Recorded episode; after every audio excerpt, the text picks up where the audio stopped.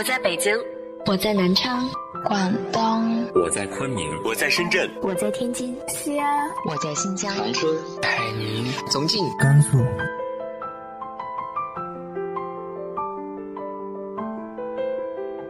这里是 FM 幺八零八四，昨天的你的现在的未来，我是主播背着吉他的蝙蝠女侠。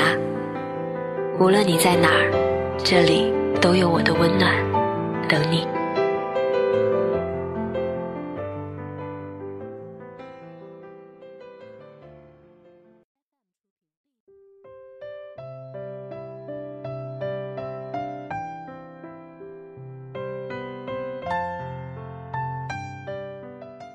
嗨，亲爱的你，晚上好。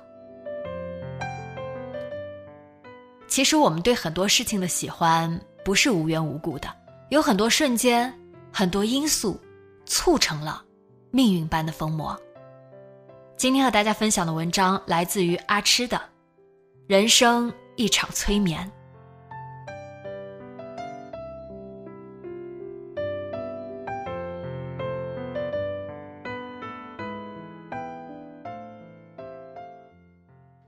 我有限的人生经验让我觉得，人其实也不是被父母培养起来的。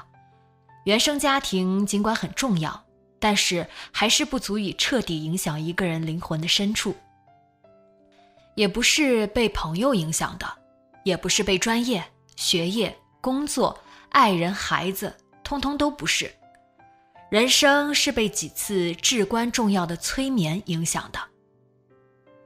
我以前有几年对催眠很感兴趣，看了几本有限的书，我了解到催眠是在不知不觉的一瞬间完成的。如果没有举行特别的唤醒仪式，催眠很可能几十年都醒不过来。我认同这个观点，也感觉这样的描述是符合真实的。人生最大的偶然性就是任何一个人都不知道自己会在什么时候被什么东西催眠，催眠多久。都不可预知。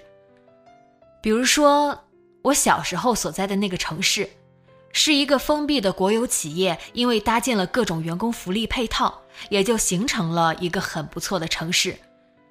隐蔽在南方的一个角落，在城市的次中心，电影院旁边就是一个图书馆，三层楼高。我从小学三年级就开始去那里借书了。我记得第一本书仿佛是三毛的传记。或者是他的作品，不确切记得了。我办完读书卡以后，大人就不再管我了。他们想着我和图书馆结缘，总是错不了的。那个时候，书本都是书脊朝向读者，以玻璃相隔，中间一个两指宽的缝。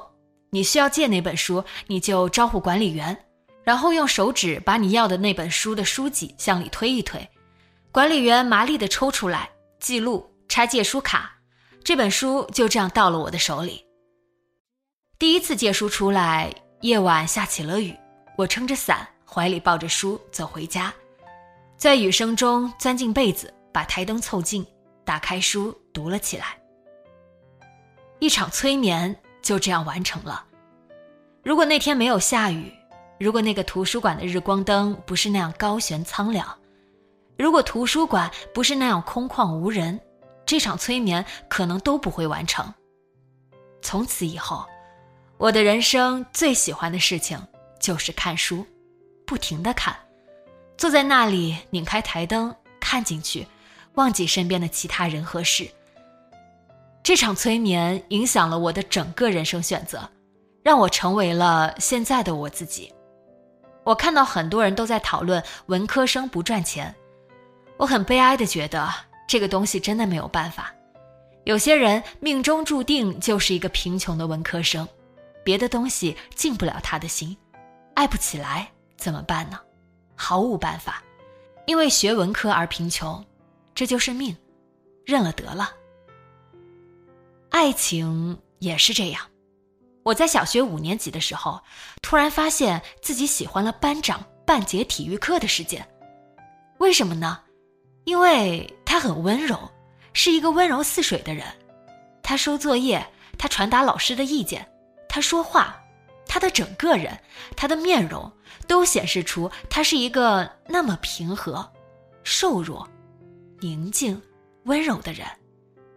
那次体育课结束之后，我对班长的好感就结束了。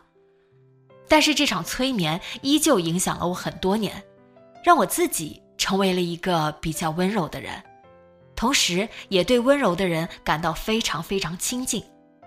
这么些年来，这一点从未改变过。人的命运就是这样，不知道什么都被一道闪电劈中，疯魔半生，完全无缘无故的。